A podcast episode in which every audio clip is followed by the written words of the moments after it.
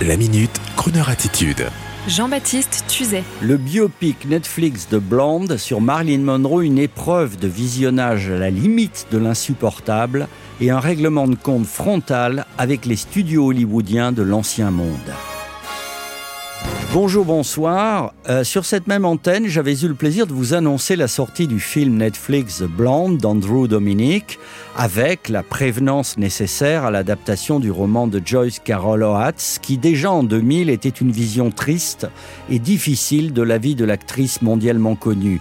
Je pensais que, comme pour le fabuleux Elvis de Baz Luhrmann, ce biopic bénéficiant de l'interprétation de l'actrice Anna de Armas remettrait dans nos esprits de manière plus humaine, le talent et le mythe Marilyn. Après un visionnage de 2h40, je dois vous avouer qu'au même titre que la presse qui se divise actuellement, ces 2h40 étaient à la limite de l'insupportable, avec une série de scènes difficiles et fantasmagoriques que même les journalistes du Monde ou Télérama ont eu bien du mal à comprendre. Scènes d'avortement vécues de l'intérieur, comportement perpétuellement inhibé et triste de l'héroïne, et une continuelle description assassine des hommes des années 50 et de la cruauté bestiale des producteurs hollywoodiens. Un peu comme si Netflix, de manière plus ou moins consciente, souhaitait éradiquer à tout jamais les hommes de l'ancien monde et le système de production cinématographique hollywoodien avant de fermement le remplacer par les plateformes.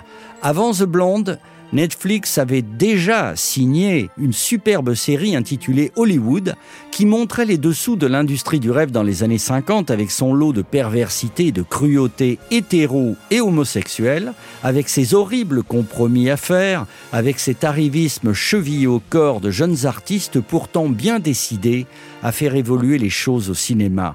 La série choquante était cependant positive et agréable à voir car on y devenait vite l'ami de certains personnages. Dans Blonde, aucun moment de joie ou de réussite de l'actrice n'est montré. Ce sont 2h40 de souffrance à la limite du surréalisme gore. On a envie de détester les Daryl Zanuck, Louis B. Mayer, Harry Cohn et autres producteurs américains de l'époque et de jeter tous leurs beaux films à la poubelle. Et l'ensemble des hommes de cette époque, le président Kennedy en tête, sont à clouer au pilori en visionnant ce film. Alors même si nous pouvons aujourd'hui nous réjouir de la purge récemment faite au sein du système hollywoodien pour une vie meilleure entre les sexes, il est injuste, à mon sens, de donner cette vision de Marilyn Monroe et de l'ensemble des hommes qui l'ont entourée, même si bon nombre l'ont mérité. Deux anges cependant dans le film, le maquilleur de Marilyn et l'écrivain Arthur Miller. Donc, ne vous abonnez pas à Netflix pour voir à tout prix Blonde, préférez, s'il vous plaît, écouter une belle chanson propre sur Crooner Radio, car la musique de Sarah Vaughan à Sammy Davis Jr. a toujours été une source de joie pour cette actrice au destin merveilleusement tragique.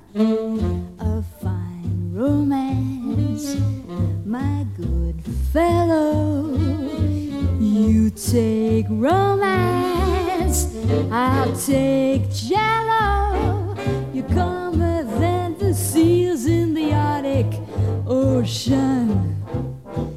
At least they flap their fins to express emotion.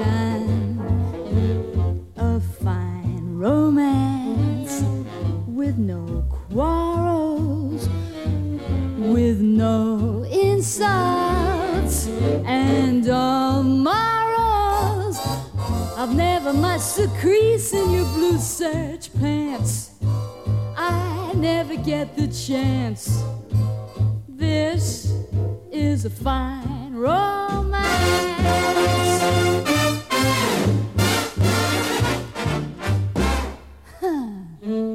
A fine romance with no kisses. A fine romance, my friend. This is true love,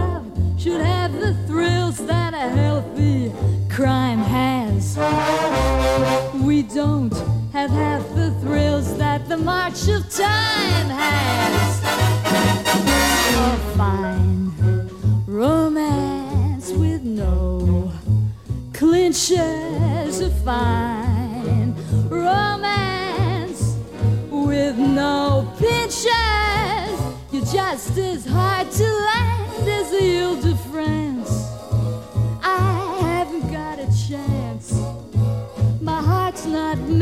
Plastic.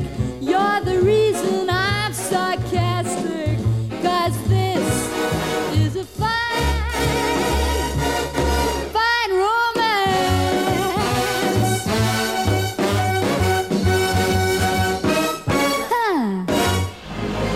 Retrouvez la Minute Crooner Attitude de Jean-Baptiste Tuzet en podcast sur le crooner.fr.